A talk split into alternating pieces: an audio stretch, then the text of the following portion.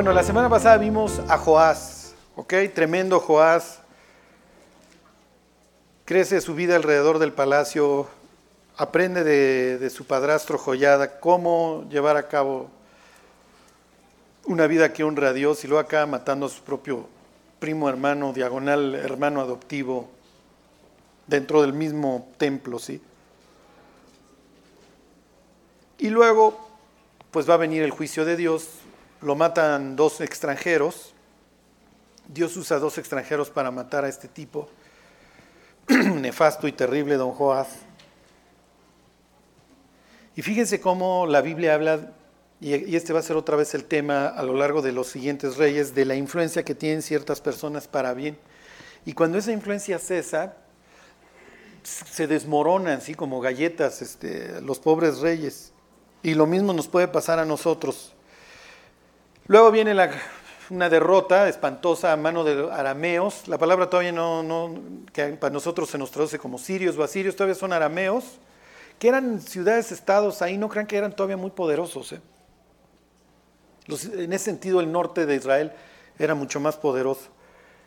Ok, los conquistan con un ejército chiquito. Obviamente Dios está haciendo un juicio con Joás por lo que hizo.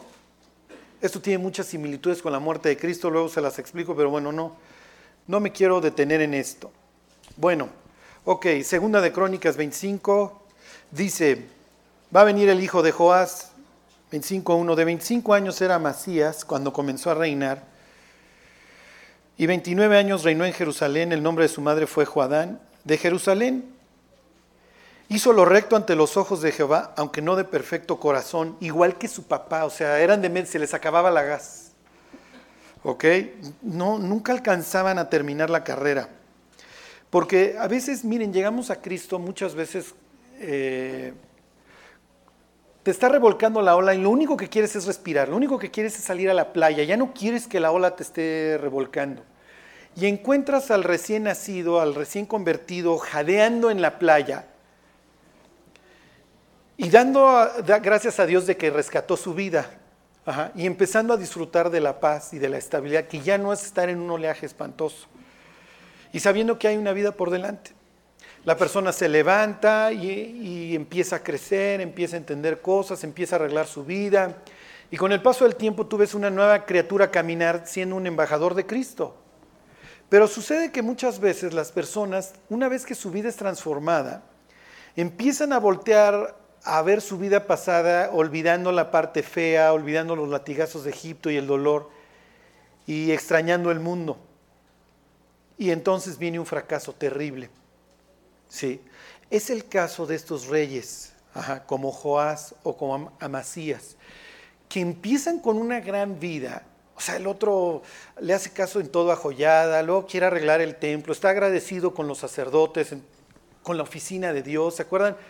Para el israelita de aquella época, el templo de Dios, pues es no solamente una casa, sino es la casa de Dios en donde Dios mora y a través de la cual, o desde la cual va controlando todos los negocios del universo, incluyendo la vida cotidiana de Israel y cosas tan sencillas o tan importantes como que llueva o que haya sequía, que las cosechas se den bien. Entonces, si tú tienes un Dios que te está bendiciendo y que es poderoso, oye, pues vamos a tener bien su oficina. Este es esta es la embajada de Dios, este es el territorio sagrado. Y justo en ese territorio acaba matando a su hermanastro, manchándolo de sangre, pero de sangre de alguien que además lo amaba y que nada más buscaba lo mejor para él. ¿Ok? Entonces muere y a los 25 años, ok, pues te toca, llega el siguiente heredero al trono, a Macías. ¿Ok? ¿Qué piensa Macías de su papá? O sea, lo verá en su justa dimensión como un cuate que empezó bien y luego su vida fracasó. Una cosa sabe, y eso lo aclara el pasaje, que lo asesinaron, que asesinaron al papá.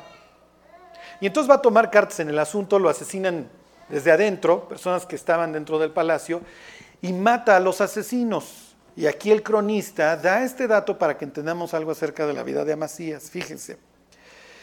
Dice, versículo 3, y luego que fue confirmado en el reino, mató a los siervos que habían matado al rey su padre.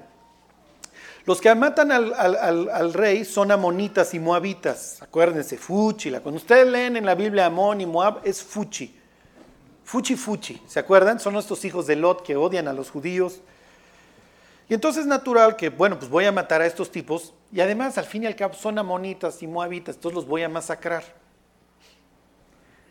Y dice el versículo 4, pero no mató a los hijos de ellos. ¿Por qué? Por dos causas. Número uno, porque es justo. Y número dos, porque aquí la Biblia quiere expresar que este tipo sabe la Biblia y la quiere seguir. Dice, pero no mató a los hijos de ellos, según lo que está escrito en la ley, según el libro de Moisés, donde Dios mandó diciendo, no morirán los padres por los hijos, ni los hijos por los padres, cada uno morirá por su pecado. Imagínense esto, nuestra constitución lo tuvo que establecer hasta el siglo XIX. Creo que desde la constitución de 1857, hoy en el capítulo 22 de la que precisamente hoy festejamos, está la prohibición de las penas trascendentales. Pero en la antigüedad, tu papá había sido condenado a 30 años en el bote, se moría a los 13 y tráiganse un descendiente que cumpla la, la sentencia. O sea, era ridículo. Se llamaban penas trascendentales. Israel, desde su creación como nación, cuando Moisés les da su constitución, en el capítulo 24 de Deuteronomio les dice, el juicio, mis cuates, se enfrenta de manera sola, lo mismo que la pena. Trasladen esto a la muerte. Cuando las personas dicen, no, yo no me vuelvo cristiano porque conocí un cristiano que era bien borracho, que era esto y que era el otro, pues sí, mi cuate, pero la muerte y el juicio los vas a enfrentar solo, ¿eh? Ahí no va a estar fulano para que le eches la culpa y digas, sí, pero fulano era bien borracho. Lo que fulano hizo o dejó de hacer con su vida es su problema. Aquí cada quien va a enfrentar la muerte y el juicio de forma individual. ¿Ok? Y lo entienden los judíos. Y aquí les tengo que dar una precaución. A veces nosotros nos referimos a los hijos de los cristianos como cristianos de cuna. No, dicen, no, ese es cristiano de cuna. ¿Sí? No. La salvación es algo personal y la condenación es algo personal y ninguna de las dos se puede heredar a la siguiente generación. Podemos contribuir a que una persona se condene o podemos contribuir a que una persona se salve, pero nada más, la decisión es personal. ¿Dónde va a pasar cada persona en la eternidad? Es una decisión personal. Y hay personas que realmente se esfuerzan para que el resto de los, de los incrédulos no se conviertan. Pero al fin y al cabo, sí, o sea, la Biblia dice, pero hubo entre el pueblo falsos profetas, como habrá entre vosotros falsos maestros, que introducirán encubiertamente herejías destructoras, ¿sí? y harán con palabras, este, dice, y harán de vosotros mercadería, por causa de los cuales el camino de la verdad será blasfemado. Entonces tú prendes la tele, ves al televangelista, Dios te quiere bendecir y Dios te traerá bendición si hoy mandas. ¿Quién va a mandar más? Manda hoy mil dólares y se convertirá en diez mil dólares. Lo peor es que hay un bruto del lado de la televisión que manda los mil dólares, pero bueno, eso ya es cuestión del otro bruto también, si uno que los pide y el otro que se los da, porque si nadie diera estos cuates no existirían. Y entonces, ¿qué piensa el incrédulo cuando ve esto? Esto es un mercado, esto es repugnante, nomás se dedican a extraerle hasta las muelas y además, como si esto fuera la bolsa, como si esto fuera bursátil, ¿sí me explicó? Manda mil y si te convirtiera en diez mil. A cual más de codiciosos los dos, ¿eh? ¿A cuál más? Porque uno también quiere, el otro quiere también los 10 mil. ¿Sí? Y el otro nomás se clava mil. Diría yo soy menos codicioso que tú. Yo nada más me clavé tus mil, tú ibas por los 10 mil. Sí. Oye, Carlos, ¿así funciona Dios? O sea, yo creo que cualquier persona con dos centímetros de frente entiende que así no funcionan las cosas. Oye, es que la Biblia dice que honres a Jehová con todos tus bienes y tus lagares rebosarán de mosto. Sí, si Dios quiere. Pero nunca firmas un contrato con Dios en donde Dios, ¿qué tasa traes? No, pues, invierto en dólares, para cómo está subiendo, Señor, ¿para qué ofrendo? ¿Me da más el dólar? No, no, no, no es el espíritu, ni es el sentido. ¿Sí me explicó? Lo que les quiero decir aquí es que Amasías está haciendo algo correcto. A ver, mis cuates, estos tipos mataron a mi papá, pero yo no me voy a ir sobre la descendencia porque ellos no hicieron nada. Al final de cuentas, Dios es justo. Macías está siguiendo la justicia de Dios y dice, pues yo nada más mato a los asesinos, pero aquí no hay penas trascendentales. Aún y tratándose de amonitas y moabitas voy a ser justo, porque Dios en ese caso no distingue. Y la Biblia decía que iba a haber un estatuto único en Israel, no iba a haber leyes distintas para el extranjero, que fueran obviamente desventajosas para él. Al contrario decía la Biblia, y piensen ahora en las personas que viven en Estados Unidos no aborrecerás al extranjero, ni afligirás al extranjero, porque extranjeros fuisteis en Egipto. Dios diciéndole a Israel, tú sabes lo que es vivir en un sitio en donde no sabes el idioma, en donde la gente te ve como bicho raro, en donde no te hallas, en donde tú tienes unas costumbres distintas. Así que cuando venga un extranjero a refugiarse en tu, tierra, no vayas a ser un gandalla, ¿eh? No vayas a andar ahí con la migra pidiendo la green card, mi cuate. Y es lo que está haciendo Pues yo soy justo, estos tipos mataron a mi papá a la mala, porque efectivamente lo traicionan, pero no voy a matar a los hijos. Entonces aquí la Biblia está mandando una señal clara, este tipo es justo y quiere hacer la voluntad de Dios. Ok. Versículo 5.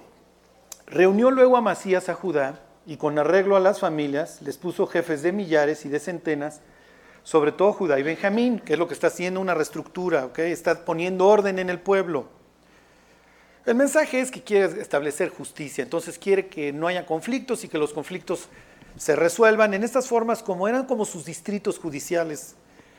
Sería nuestro equivalente, ¿ok? Y luego dice, después puso en lista todos los de 20 años arriba y fueron hallados 300 mil escogidos para salir a la guerra que tenían lanza y escudo. Aquí en la palabra mil, miren, les hago el comentario, es meramente cultural. La palabra es elef, que puede ser mil o puede ser unidad o batallón. Porque 300 mil, pues luego suenan un chorro, ¿no? Entonces, si alguien les dice, no, tu Biblia miente, porque jamás hubieran podido tener en aquella época 300 mil soldados sin conscripción, sino un ejército en pie de 300 mil, ya ves cómo miente tu Biblia. No, a ver, mi cuate, tranquilo. Pueden ser batallones. ¿Ok? Pero bueno, eso ya sí entran a una. Somos pocos los que entramos en ese tipo de. No se preocupen, de debates. Ok, bueno. Fíjense, ya, tiene su ejercitote, como sea la Biblia está diciendo que tiene su ejercitote. Y luego dice, versículo 6, y de Israel tomó a sueldo por 100 talentos de plata 100 mil hombres valientes. ¿Esto es bueno o es malo? ¿Por qué? Ajá, Israel, ¿qué quiere decir? El norte, el norte, ¿ok? El norte, acuérdense, norte Fuchi ya, para estos momentos norte Fuchi, norte es Jezabel, norte es Atalía, norte es Caos, norte es Fuchi. Y entonces este tipo ya tiene un gran ejército y va y contrata o 100 mil soldados o 100 unidades, 100 batallones más. ¿Ok? Entonces, mal. Si ya sabes que el norte ha traído pura tragedia y pura desgracia, ¿no estás viendo cómo murió tu papá, mi cuate? ¿O dónde vivió tu papá escondido antes? Por tu abue, doña Talía. ¿No estás viendo? Dijeran ustedes, estás viendo y no ves. Ajá. Entonces no tienes que hacer nada con ellos. Y entonces viene un profeta para variar, acuérdense, esta va a ser la temática todo el tiempo, todo el tiempo en estas historias. En donde tienes reyes que están dispuestos a escuchar y tienes reyes que no están dispuestos a escuchar. O tienes mixtos, escucharon por algún tiempo y luego ya se la creyeron, se subieron al ladrillo, se marearon y ya no escuchan a nadie. Y entonces viene un varón de Dios, para variar, versículo 7. Mas un varón de Dios vino a él y le dijo, Rey, no vaya contigo el ejército de Israel, porque Jehová no está con Israel, ni con todos los hijos de Efraín. Con los del norte ya dijo, córtalas, córtalas ya. Adiós. ¿Ok? Y entonces, versículo 8, pero si vas así, si lo haces, si te esfuerzas para, para pelear, Dios te hará caer delante de los enemigos. Ajá. Porque en Dios está el poder o para ayudar o para derribar. Qué bonita historia, ¿no? Entonces ya no confíes en el hombre, maldito el varón que confía en el hombre, lo que ustedes quieran. Ahorita lo vamos a traer a, a tiempo presente, ¿eh? Y entonces le dice este cuate, ok, le dice, y Amasías dijo al varón de Dios, ¿qué pues se hará con los 100 talentos? Más o menos 3 toneladas de plata. No es tanto para la cantidad de hombres. Lo que pasa es que los soldados sí recibían efectivamente ese pago, los mercenarios, pero la machaca ¿dónde estaba? Pues la machaca estaba en el saqueo. ¿Ok? Entonces, bueno, está bien, me estás dando, me estás dando mi sueldo como soldado, pero pues con ese no me voy a volver rico. Donde está la promesa de hacerme rico es en el saqueo. Iban a ir a saquear a los del sur, a los edomitas. Acuérdense que el abuelo había tenido pleito con los edomitas, había perdido el sur y este lo quiere recuperar. ¿Ok? Siempre había pleito con Edom, acuérdense, Edom también Fuchi, ¿ok? Bueno. Y entonces le dice este cuate, bueno, pues ya les pagué, ya les di tres toneladas, ¿qué quieres que haga con ellos? Ajá. Y entonces este cuate le dice, pues ni modo, ya da por perdido ese dinero. Ok, lo doy por perdido. Ok. Y entonces, ¿qué es lo que hace? Efectivamente lo da por perdido, va y tiene una gran victoria y con los edomitas por haberle hecho caso a Dios y al profeta. Ok. Qué bonita historia, ¿no? A ver, váyanse a Marcos al capítulo 10.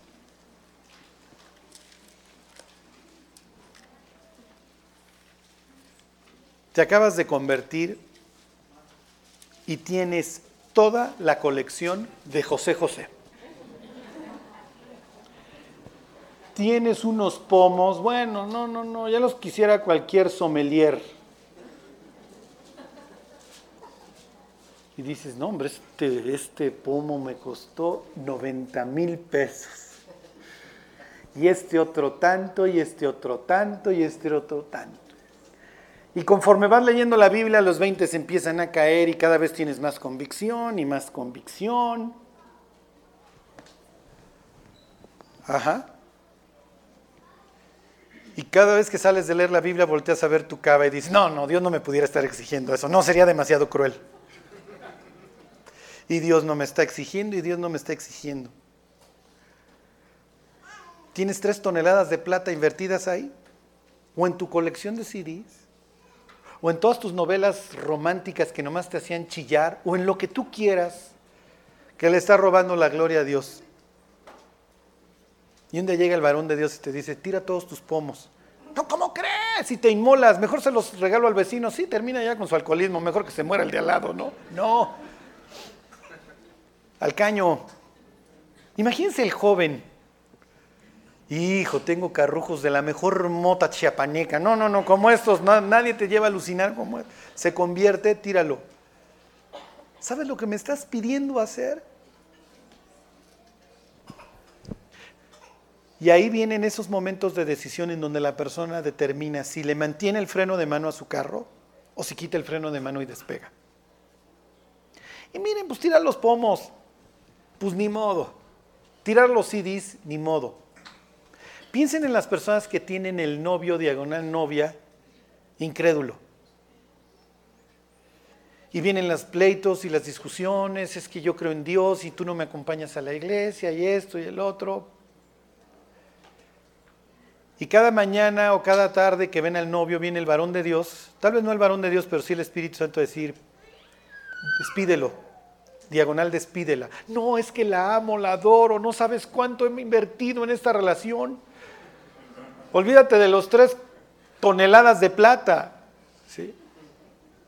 Y Dios dice, no tienes de otra.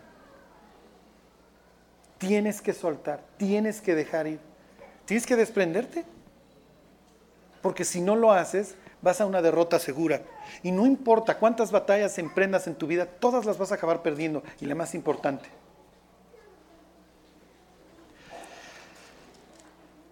Les doy el contexto de lo que va a decir Jesús. ¿Qué les dije? Este 10. Marcos 10. Ok. 10, 17 dice, miren, la mayoría de ustedes va a tener arriba del 17 este subtítulo en donde te pone otras referencias, Mateo 19, si lo tienen ahí, y Lucas 18 porque la historia se repite en los tres evangelios con variaciones, pero mantiene una cosa siempre igual. ¿Ok? Entonces los tres evangelios sinópticos, así se llaman, les, doy esta gota de cultura. Marcos, Mateo y Lucas se llaman los evangelios sinópticos porque sin es al mismo tiempo junto y, la otra palabra es de, óptica, de, de, ver, porque los puedes poner en tres columnas y los vas comparando, ¿sí se entiende? A diferencia de Juan. Juan es un evangelio distinto. Entonces, cuando les digan es que en los evangelios sinópticos, ok, se está refiriendo a estos. En este caso, si tú pusieras la historia del joven rico, los tres la mencionan, para los tres era importantísima que la gente la supiera, aunque tiene variaciones, ahorita les digo cuál es. Ok, dice, versículo 17, al salir él para seguir su camino, vino corriendo, vino uno corriendo, hincado la rodilla delante de él, le preguntó, a ver, regrésame tantito, mi Juan, es que, ahí está, ahí les pongo la escena para que la vean para que vean al joven rico meditabundo. ¿Ok? Le dice, maestro bueno, ¿qué haré para heredar la vida eterna? ¿Ok? Es, es una pregunta normal, es una pregunta natural que cualquiera le haría a un rabino para ver, ¿tú qué opinas? ¿Cómo obtengo vida eterna? Acuérdense que para el joven rico la vida eterna no es lo mismo que para nosotros. Para el joven rico es la vida nueva. El joven rico entiende algo que nosotros los cristianos no entendemos. La vida eterna es algo que obtienes cuando le declaras tu fidelidad a Dios, no cuando te mueres. Para que vean lo lastimoso de nuestra existencia, porque ahí andamos esperando el cielo, cuando Dios dice, si ya te convertiste, ya tienes vida eterna, empieza a vivir desde hoy. ¿Sí se entiende? O sea, ya salte de, de donde estás y empieza a vivir la vida eterna, porque ya la tienes, ya el eterno ya habita dentro de ti. Ok, entonces le dice, ¿qué haré para heredar la vida eterna? Jesús le dijo, ¿por qué me llamas bueno? Ninguno bueno, ninguno hay bueno sino solo Dios. O sea, está dejándole en claro, ¿por qué me llamas bueno? ¿Por qué me estás adulando? Es lo que le está diciendo. ¿Ok? Y entonces le contesta directo a la necesidad de su corazón, porque este tipo tiene un problema, que tiene el 80% de la humanidad, que cree que es bueno. Entonces Dios se lo aclara para empezar, nadie es bueno, mi cuate. ¿Ok? Y además, hasta cierto punto, tú ya sabes qué es lo que hay que hacer para heredar la vida eterna, que es poner tu confianza en Dios. Eso es lo que un judío hubiera entendido. Confía en Jehová. ¿Ok? No confíes en los dioses de los otros pueblos, confía en el nuestro. Bueno. Y entonces le dice, ok, dice, ninguno hay bueno sino solo uno, Dios. Y entonces le dice, los mandamientos sabes. No adulteres, número uno. Número dos, no mates. Número tres, no hurtes. Número cuatro, honra a tu padre. Este, número, perdón, este.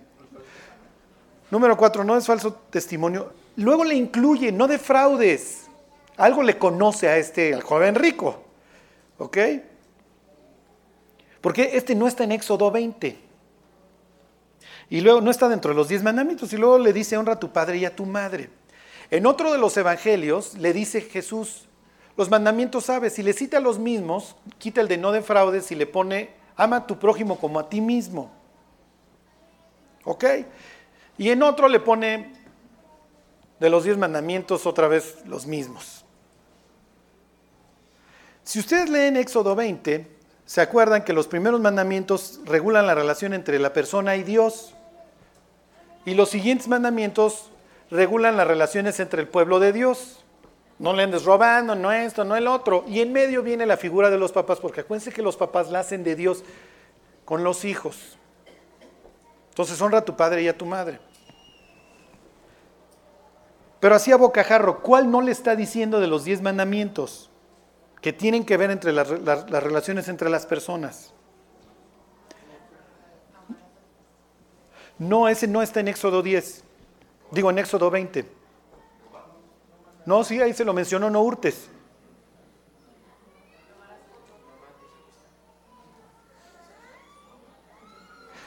Porque si se acuerdan, está, no tendrás dioses ajenos delante de mí, no te vas a hacer imágenes, vas a santificar el día de reposo, no vas a tomar mi nombre en vano. Exacto, ¿quién lo dijo?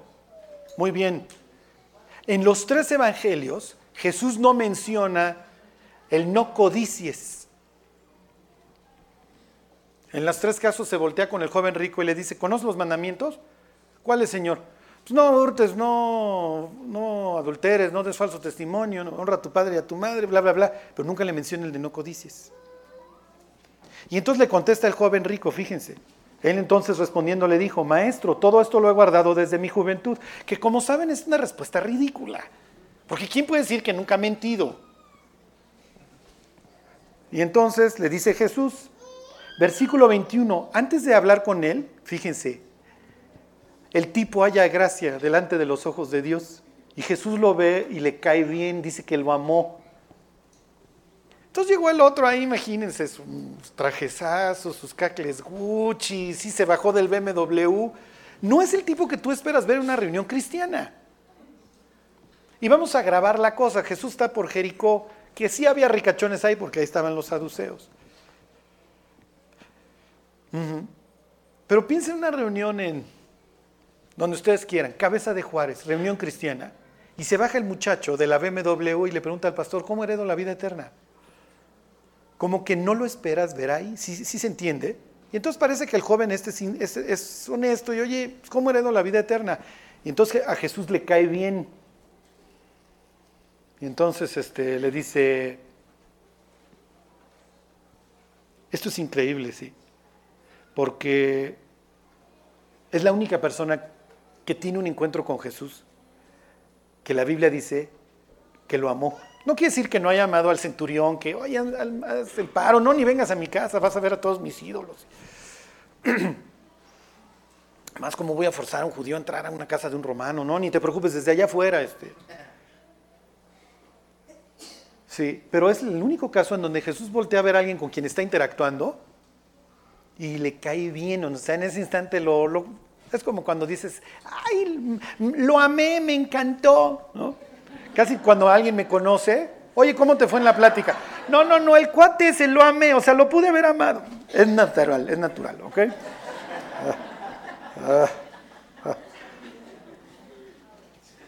No siempre, bueno. Ok, pero en este caso Jesús sí lo voltea a ver y, y dice, ven, sígueme. Vende todo lo que tienes y regálalo y sígueme. Ajá, ¿y se acuerdan cuál era el primer mandamiento? sí, sobre todas las cosas, no tendrás dioses ajenos delante de mí. Que Jesús le está dando una cachetada. Digo, le cayó bien y todo, y sí sígueme, pero no me vengas con que has estado guardando los mandamientos, mi cuate. Porque le está mandando el mensaje. Sí. Ajá. Y entonces lo enfrenta horrible, porque está codiciando su dinero. ¿Cómo voy a dejar mi dinero por seguir este tipo? Y sé que aquí es. Este es el maestro bueno, este es el bueno, este es el Mesías. Pero ni modo que deje yo todo. miren, o sea, necesita Jesús el dinero del rico. Jesús va camino a su muerte, o sea, el último que le interesa. Este pasaje, Jesús iba ya camino a la cruz. ¿Qué es lo que le está diciendo, maestro? ¿Dónde están tus, dónde están tus prioridades? ¿Está en Dios o está en tu machaca? Y para empezar, ¿quién te las dio? ¿Quién te dio lo que tienes? Para empezar. Ajá. Y entonces los discípulos, que eran unos pránganas, sí, pues esos no dejaron nada, hubieran sido clase media, porque pues, sí, los papás tenían recursos, en aquel entonces dijera Karl Marx, capital, tenían botes y eran pescadores. Entonces, fíjense, dice Jesús, bueno, versículo 22, ¿cómo termina esta historia horrible? Pero él, afligido por esta palabra, se fue triste, porque tenía muchas posesiones. Ustedes nunca van a ver en la Biblia a alguien dándole la espalda a Dios que se vaya feliz. Ok, ahora piénsenlo. Piensen en todas esas personas que van a ir al infierno, porque cuando el sembrador salió a sembrar, como dice la Biblia, salieron esos espinos y los afanes y los placeres y las riquezas de este mundo ahogaron la palabra. Es que si me convierto tendría que dejar de ir al antro, tendría que llevar una vida santa, tendría que dejar de chupar, sí, Flash informativo, sí, sí tendrías que dejar de chupar, no puedes vivir ebrio y con la Biblia en el otro brazo. Lo intenté, no se puede. Se los digo por experiencia propia, no se puede. La cruda moral es insoportable. Pues ya estás vivo, ya sientes. No, entonces no. No, porque me estás obligando a que deje yo la gloria que el mundo me ofrece. Sí, ¿cuánto tiempo?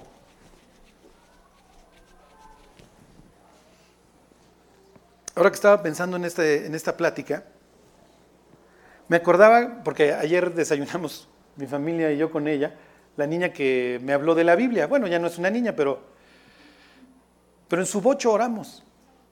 Y entonces Mariela aquí presente le dice, ¿tú eres la del bocho? Y ella siempre me dice, ay, tu amiga me dice que si yo soy la del bocho. Entonces dice, sí, sí soy la del bocho. Y recuerdo cada vez que me lo dice, cuando oré, yo dije, no, sí te pido perdón, Dios, por mis pecados, pero yo no te entrego mi vida. O sea, yo quiero vivir. Yo quiero ver qué ofrece el mundo. Yo quiero saber qué es esto, ¿no? Y ayer venía yo regresando en la noche a mi casa y veo un tipo que va adelante en el periférico hecho la raya. Y dije, seguro es un borrachín, como andaba yo en las calles. Y me acordé perfecto un día que yo pasé por mi hermana y unas amigas de ella a un antro. Y las iba a llevar a su casa y una de las chavas se puso a llorar fuerte. Porque íbamos en mi carro, íbamos a lo que daba la aguja, porque entré a unas carreritas con otro tipo. Si se nos atravesaba cualquier cosa, al otro o a mí, todos hubiéramos muerto instantáneo. O sea, hubieran estado espátula para reconocer los cadáveres. Y hubiera yo ido al infierno y Dios me hubiera dicho, ¿te acuerdas del bochito? Pero tú preferiste vivir la vida loca y morirte y matarte, irte al infierno. Y se los digo porque cuántas personas están en esa decisión de amasías, en donde, oye, pero ya pagué tres toneladas de plata, ¿qué voy a hacer? Pues ya piérdelas, ¿qué te importa? Oye, ¿ves que va a haber un daño? Sí, sí va a haber un daño. Es que tengo esta amante desde hace años y ni modo que hoy vaya y la corte. Sí, sí, pero va a haber un daño. Sí, sí lo va a haber. Y es peor que vivas una vida de derrota el resto de tus años una vida inútil, porque va a traer consecuencias. Estos que contrató no se van a quedar de brazos cruzados y efectivamente van a hacer el saqueo, pero lo van a hacer en la tierra de Amasías, por, por haber empezado mal. Pero bueno, le va a salir barato. Le hubiera salido más caro lo otro. Piensen en lo que hoy los detiene. Y va el carro en freno de mano y no avanza y no avanza y no avanza porque está puesto el freno de mano, porque cada vez que dices, le tengo que entregar mi vida a Dios, no, pero yo tendría que dejar esto y Dios dice, ¿Y por qué no lo dejas? ¿Qué, estás reteniendo? Es que sufriría mi vida, sufriría mi negocio, sufriría esto, sí. Sí. Pero vas a tener que pagar el precio que pagó cualquier otro cristiano por vivir con Dios. Vas a tener que, tener que confiar en Él. Fíjense, y entonces este, este se va triste, y Jesús voltea y obviamente la gente está ahí como helada viendo la escena. Y dice Jesús, versículo 23, Jesús mirando alrededor dijo a sus discípulos, cuán difícilmente entrarán en el reino de Dios los que tienen riquezas.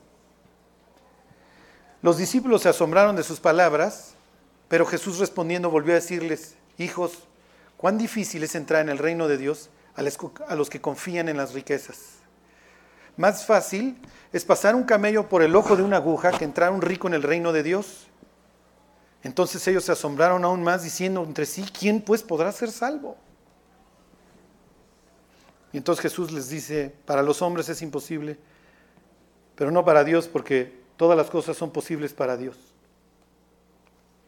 Y entonces Pedro le dice, versículo 28, He aquí nosotros lo hemos dejado todo y te hemos seguido. Y Jesús le contestó, sí, pero tú estabas bien prangana, Pedro, así que no te quejes. No, esa parte se la añadí yo. Pedro dejó todo también. Y luego va a dejar hasta la propia vida. Y aquí viene lo importante que, miren, va a entender bien a Macías. Luego va a chafear, pero esto sí lo va a entender bien. Respondió Jesús, versículo 29, de cierto, de cierto os digo, que no hay ninguno que haya dejado casa, o hermanos, o hermanas, o padre, o madre, o mujer, o hijos, o tierras, por causa de mí del Evangelio, que no reciba cien veces más ahora en este tiempo, casas, hermanos, hermanas, madres, hijos y tierras con persecuciones, y en el siglo venidero, la vida eterna. Cien veces más. Lo que dejes, Dios te promete restituírtelo cien veces más. Oye, Charlie, 100 casas más. No, no se refiere material. Tu vida va a tener sentido. Tu vida va a ser sobrenatural. Lo que dejes. Lo que dejes. 100 veces más. Pero lo tienes que dejar y esa decisión es por fe. Tienes que ir al altar y decirle, Dios, te vengo a entregar esto, que se chamusque. Y ya será decisión de Dios cuando te restituye. Todos los que se casaron en Cristo con la persona que Dios los guió, se casaron con sus 100 veces más. O sea que mi mujer, no, yo me saqué la lotería.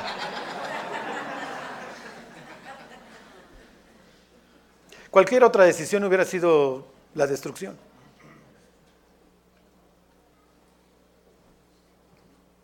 Piénsenlo, porque muchas veces estamos como Macías queriendo retener algo y Dios dice, ya dalo por perdido, hombre, ya. Dios te va a dar mucho más, no te preocupes. Y Dios le dio mucho más a Macías. Lástima que luego fue y lo despilfarró. Pero eso ya lo veremos la próxima semana. Hoy vamos a pedirle a Dios que nos dé gracia, porque todo el tiempo vamos a estar tentados a tomar nuestra vida en nuestras manos. ¿eh? Bueno, pues vamos a, a orar. Dios, te damos gracias por todo, Dios, por la nueva vida que tú nos has dado. Te damos gracias, Dios, por, por todas las cosas que tú nos llevaste a dejar en un pasado, Dios. Y te pedimos, Señor, que pues tú sigas alimentando esa misma confianza. Que confiemos, Dios, en que tú puedes cuidar de nuestra vida y darnos una vida mucho más gloriosa que la que el mundo nos puede dar. Te damos gracias por todo, Dios. Te lo agradecemos en el nombre de Jesús. Amén.